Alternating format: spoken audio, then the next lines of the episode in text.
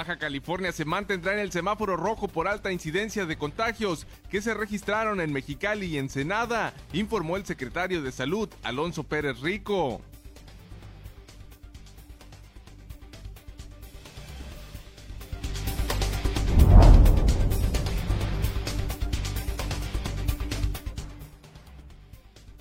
Cuatro muertos durante este fin de semana. Crímenes ocurridos en distintos puntos del municipio ensenadense. Tres de las víctimas fueron ultimadas a tiros.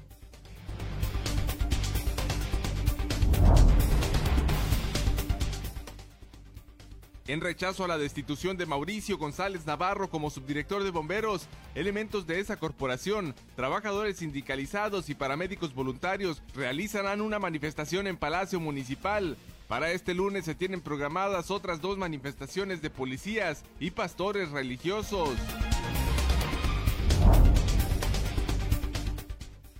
A causa de la pandemia, 23 mil trabajadores en Baja California han perdido su empleo y de ellos solo 8.700 han recurrido a los programas de apoyo que ofrece el Infonavit para resolver el pago de sus créditos hipotecarios.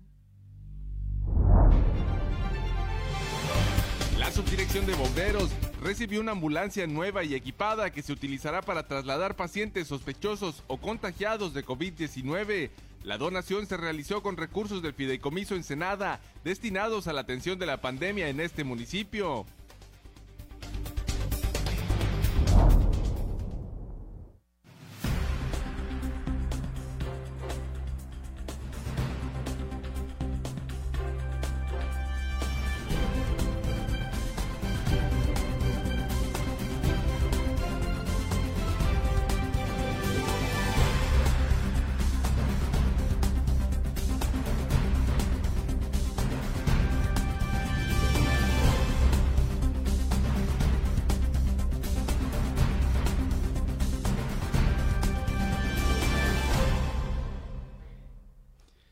Bienvenidos a Zona Periodística de este lunes 13 de julio de 2020. Este noticiario es una coproducción del periódico El Vigía y en La Mira TV. En lo que va del año suman ya 157 homicidios en este municipio. Este fin de semana se cometieron cuatro asesinatos. Un hombre y una joven mujer muertos y un lesionado al parecer a balazos así como dos encobijados, resultaron del episodio violento registrado entre domingo y sábado en Ensenada. El reciente ataque ocurrió la tarde del domingo en la zona conocida como el Embarcadero, en la delegación municipal de Santo Tomás, ubicada en las cercanías de la orilla del mar del Océano Pacífico. La Cruz Roja brindó los primeros auxilios a un hombre de 49 años aproximadamente, quien mostró una herida en la cabeza producida al parecer por impacto de bala y no contaba con signos vitales. La policía encontró a la víctima a las 17 horas del domingo en el interior de un vehículo particular en las cercanías de la Transpeninsular, mismo vehículo en que fue trasladado del sitio de la agresión hasta el poblado de Santo Tomás. El anterior ataque quedó registrado por la central de emergencias de C4 a las 21.50 horas del sábado, en la calle Miguel Alemán del fraccionamiento Chapultepec, en el conocido Mirador. Luego del aviso, la policía municipal localizó a dos personas con manchas rojizas en el interior de una camioneta estacionada en Miguel Alemán, a pocos metros antes de la avenida Ryerson de la zona centro. Los paramédicos examinaron a las víctimas y determinaron que una joven de aproximadamente 21 años no tenía signos vitales, mientras que un masculino de 22 requería atención médica inmediata y fue llevado al hospital de manera urgente.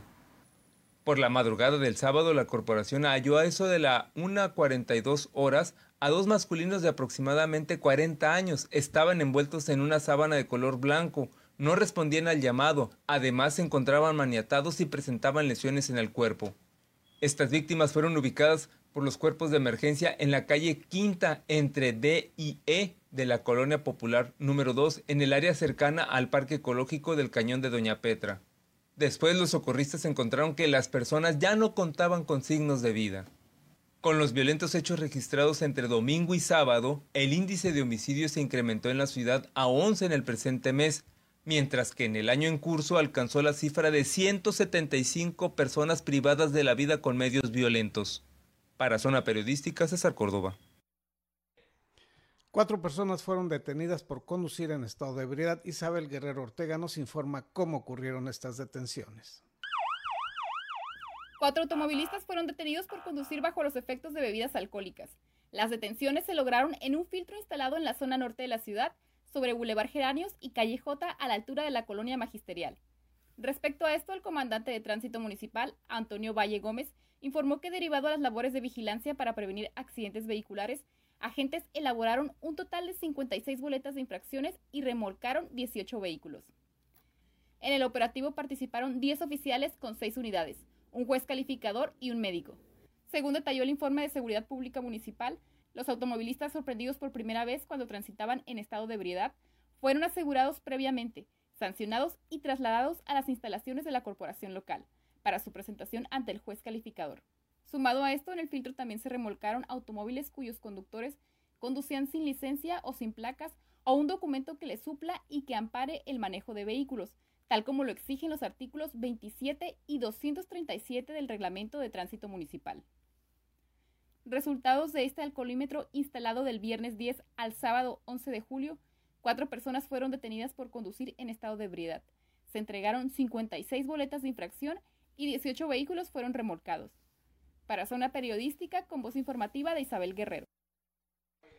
Capturan a tres presuntos delincuentes, son señalados de cometer sus delitos utilizando la violencia. Tres hombres fueron detenidos por robo con violencia, robo calificado y por el delito de compra de objetos de procedencia ilícita. Según información emitida por la Fiscalía General del Estado, el primero de los detenidos fue Jonathan N., luego de que el pasado viernes 3 de julio ingresara a una casa ubicada en la colonia Morelos y amenazara a la dueña con un cuchillo para luego despojarla de 9 mil pesos. En otro de los casos se detalla que, en colaboración con funcionarios del estado de Baja California Sur, se dio cumplimiento a un mandato judicial emitido por el juez de dicha entidad, en contra de Josafat N., de 36 años de edad. Este hombre fue detenido en la avenida Isla Todos Santos, en el fraccionamiento Mar, al ser requerido por comprar artículos u objetos de procedencia ilícita. Mientras tanto, Mario Alejandro N. fue detenido en la avenida Ojo del Liebre de la Colonia Popular 1989, ya que tenía una orden judicial de captura por el delito de robo calificado a casa habitación. Tras la correcta integración de la carpeta de investigación por el Ministerio Público en cada uno de los asuntos, el juez otorgó las órdenes de aprehensión en contra de los tres imputados. Para Zona Periodística, con voz informativa de Isabel Guerrero. Bomberos de Ensenada inconformes con la remoción del titular de esa subdirección. En rechazo a la destitución de Mauricio González Navarro como subdirector de bomberos, elementos de esa corporación, trabajadores sindicalizados y paramédicos voluntarios realizaron una manifestación en Palacio Municipal hoy lunes tomar la, posesión aquí de la, de la subdirección de bomberos, que es el licenciado Isaías Velasco, quien fungió como su director operativo en la Dirección de Seguridad Pública Municipal. La inconformidad contra la remoción de González Navarro inició la mañana del pasado sábado cuando supuestamente iba a tomar posesión de la subdirección de bomberos Isaías Velasco. Sin embargo, la dirigencia del sindicato Bomberos y Paramédicos estaban en la sede de bomberos en espera del nuevo subdirector que no llegó. De la tarde fui requerido en las oficinas del director Adrián Ortiz Ortiz y ahí me notificó vivaramente de mi institución como secretario federatario del 23 Ayuntamiento y esa es la indicación que le daba nuestro alcalde. Ese sábado el gobierno municipal afirmó que no había ninguna decisión sobre el cambio, a pesar de lo informado por González Navarro, quien señaló que la tarde del viernes Rubén Vez Velasco, secretario federatario, le informó de su remoción el rechazo al cambio de González Navarro, se han sumado los paramédicos voluntarios que actualmente realizan la mayor parte de los traslados de personas sospechosas o contagiados con COVID-19. Voceros de estos paramédicos afirmaron que de salir el subdirector de bomberos, ellos se retirarán de prestar esos traslados, informó para Zona Periodística Gerardo Sánchez García. Durante la noche de ayer y las primeras horas de este día se reporta un incendio forestal en la delegación de Santo Tomás. De acuerdo a los primeros reportes del subdirector de bomberos, Mauricio González Navarro, hasta el momento solo se han consumido áreas forestales, pero el fuego, el fuego está amenazando ya algunas, algunas propiedades, algunas rancherías en esta delegación de Santo Tomás.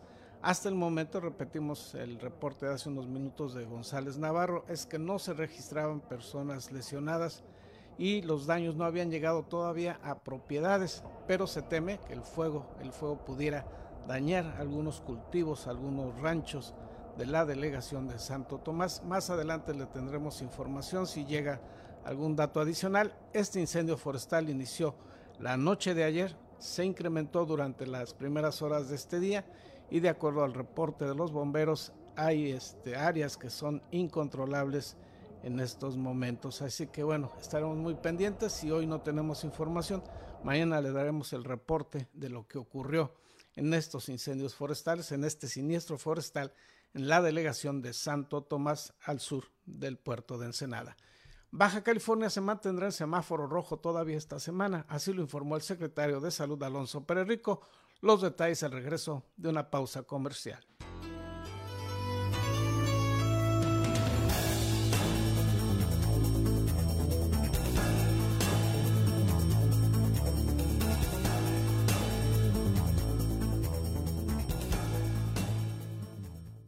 Soy Gerardo Sánchez García y te invito a ver en La Mira TV, la plataforma digital de Ensenada. Síguenos a través de nuestras redes sociales.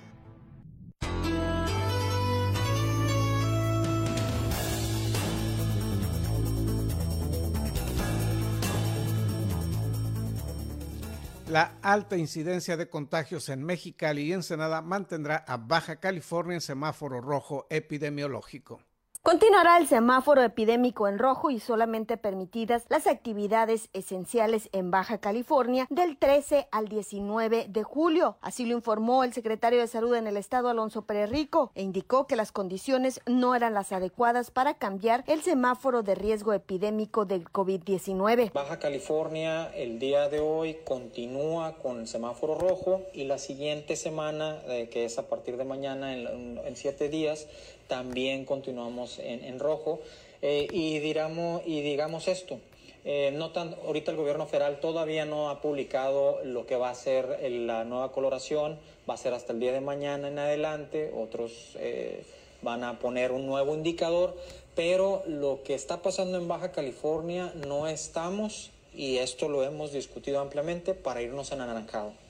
¿Qué pasa o qué va a pasar si nos vamos a Naranjado? Si nos vamos a Naranjado, Ensenada abre, Mexicali abre, Tijuana abre, eh, San Felipe abre, Tecate abre y Rosarito abre.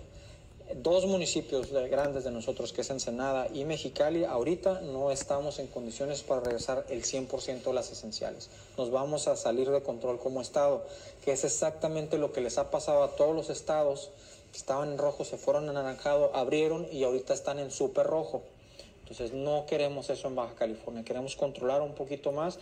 Vamos a ir abriendo a medida que el gobernador empiece a autorizar actividades esenciales, pero de esa forma, planeado, cauteloso y con mucho, mucho red de seguridad de que el servicio médico pueda estar ahí para atender a las Baja California. Contrario a las expectativas del gobierno federal, donde pronosticaban que para esta semana podría alcanzar el semáforo en anaranjado, el secretario de Salud, Alonso Pérez Rico, mencionó que no estaban dadas las condiciones en el estado debido a que dos de las principales ciudades más grandes de Baja Continuaba con cifra alta de contagios. En el reporte diario del secretario de Salud hasta el 11 de julio se tiene un registro de 10.827 personas que dieron positivo al coronavirus. La pandemia o el epicentro continúa en Mexicali con 5.901 casos positivos. Le sigue muy por debajo Tijuana con 3.160 casos positivos. En Ensenada 1.028, en Tecate 255, en San Quintín Vicente Guerrero 213, en San Felipe 146 y en Rosarito 123. Mientras que la lista mortal suman a 2.172 personas las que fallecieron a causa del COVID-19. En Mexicali con 1025 casos, en Tijuana 941, en Ensenada 118, en Tecate 68, en Rosarito 12, San Quintín Vicente Guerrero 7 y una en San Felipe, informó Ana Lilia Ramírez.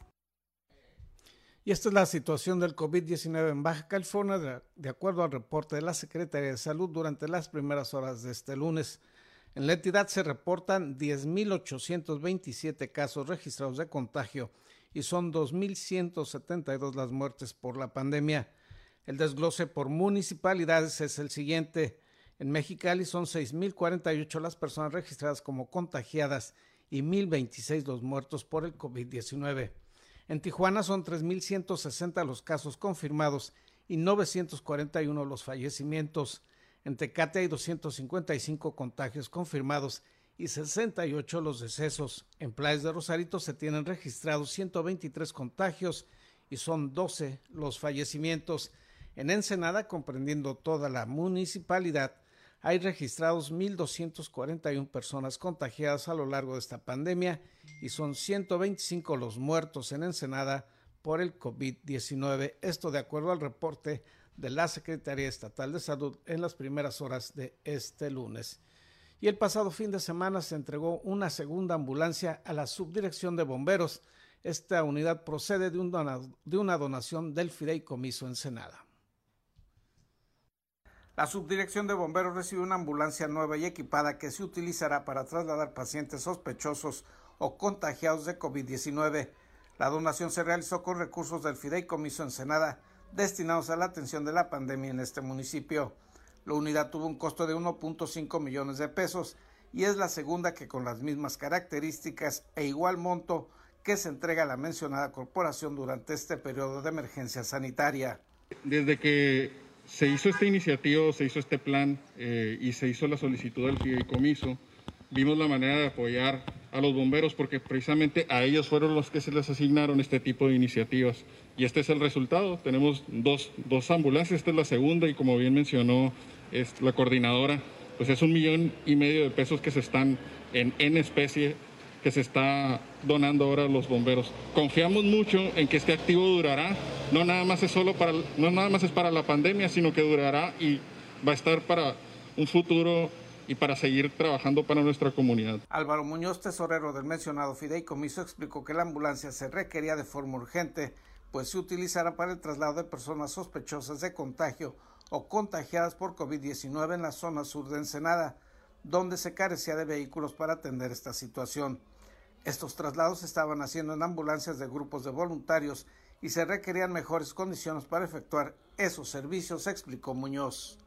La segunda ambulancia es para atender el aforo de la parte sur del municipio. En realidad, para trasladar pacientes COVID de la parte sur se estaban utilizando ambulancias eh, de los voluntarios y la subdirección de bomberos pues, no contaba con, con, el apoyo de una ambulancia. Entonces, al, hacer el inventario de necesidades, se vio en el comité pues, la, la facilidad de apoyar eso. ¿no?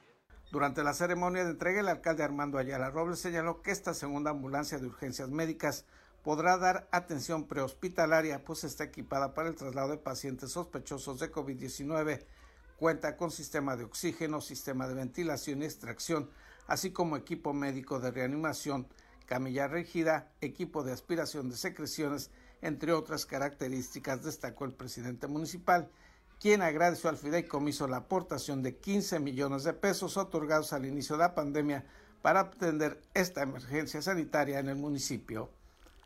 Cada una de las ambulancias son modelo 2020 y esto es sin precedentes. Esto es un hecho único, histórico, donde el municipio anteriormente no había contado con ambulancias del año.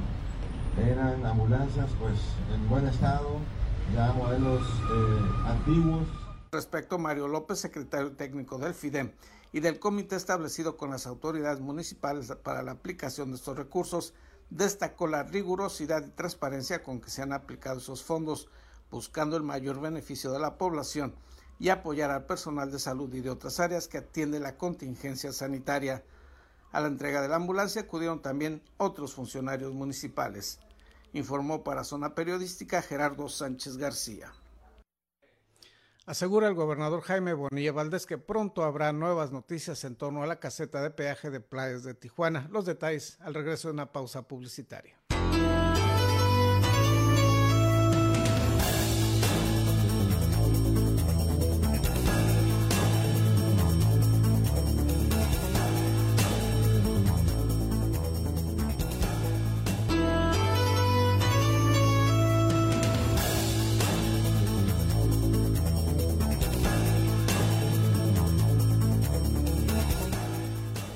Sin resolverse aún el conflicto entre el gobierno federal y el gobierno del estado en torno a la caseta de peaje de playas de Tijuana, de acuerdo al gobernador Jaime Bonilla Valdés, pronto habrá noticias importantes al respecto.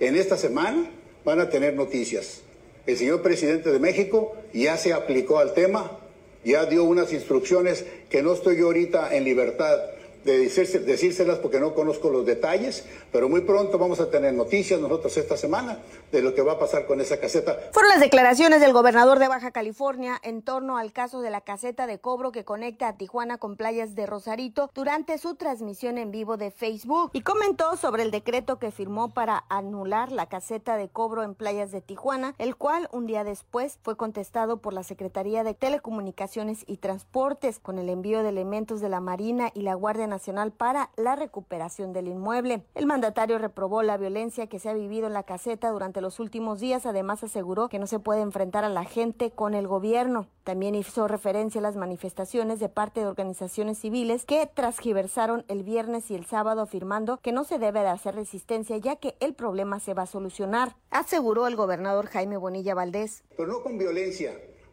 no, hagan eso, no vayan y tiren tomatazos, no sé, todo eso se va a resolver se va a resolver de una manera pacífica.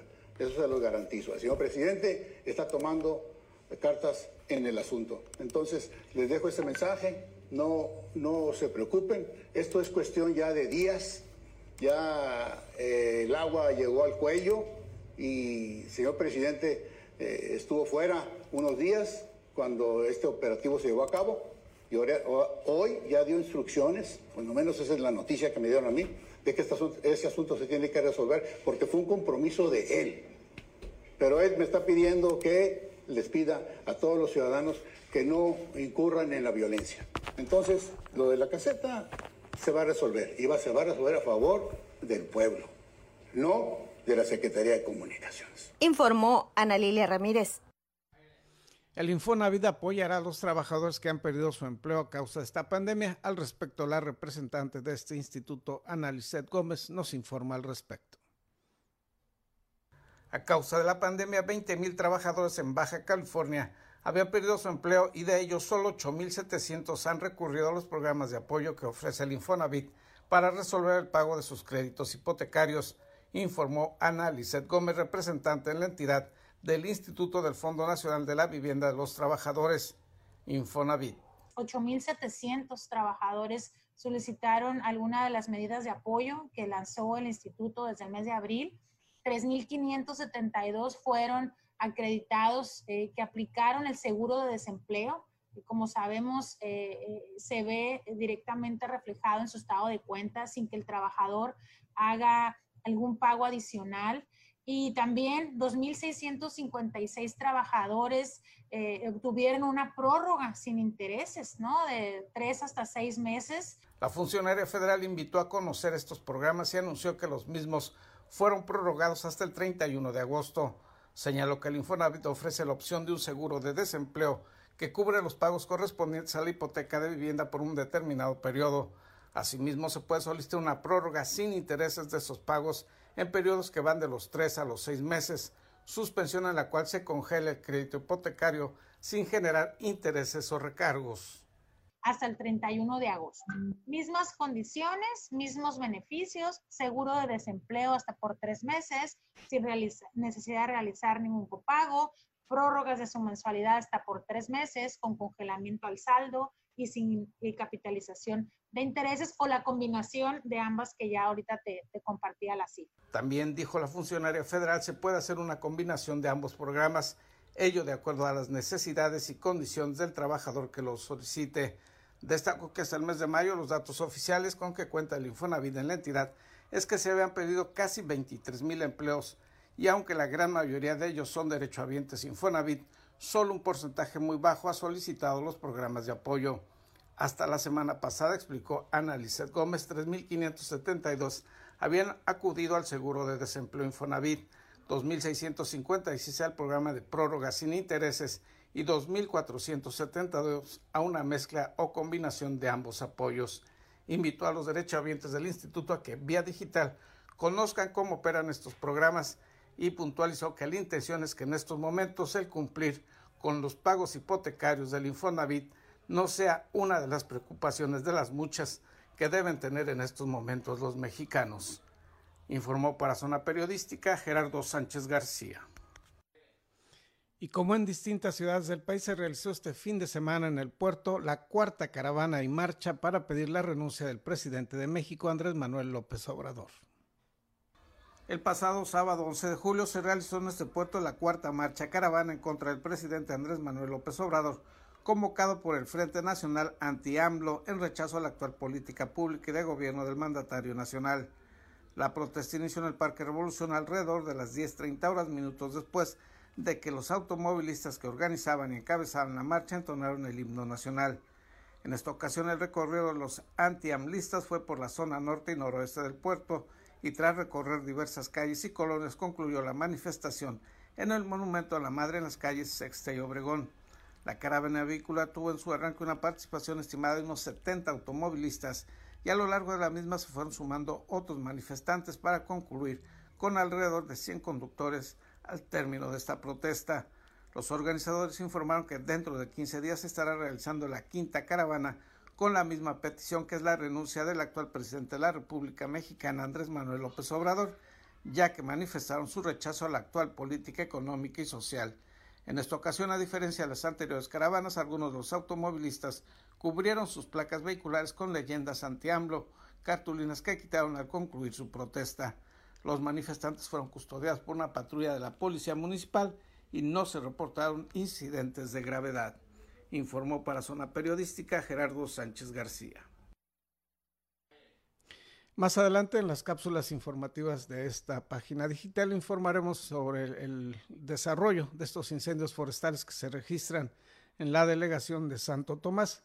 Hasta el momento, de acuerdo al reporte, solamente se han dañado zonas forestales, aunque el fuego está amenazando ya algunas rancherías, se está trabajando para impedir que se generen daños a estas propiedades. Hasta el momento, repetimos, no se reportan personas lesionadas por este siniestro. Elementos de la Comisión Nacional Forestal y de Bomberos están combatiendo ya estos siniestros. Le tendremos información relevante si ocurre algo en torno a estos siniestros y si no, mañana le tendremos un reporte más completo. Le agradecemos que nos haya acompañado. Le recordamos que continuamos aún en el semáforo rojo epidemiológico, así que por favor haga todo lo posible y lo que sea necesario para quedarse en su casa.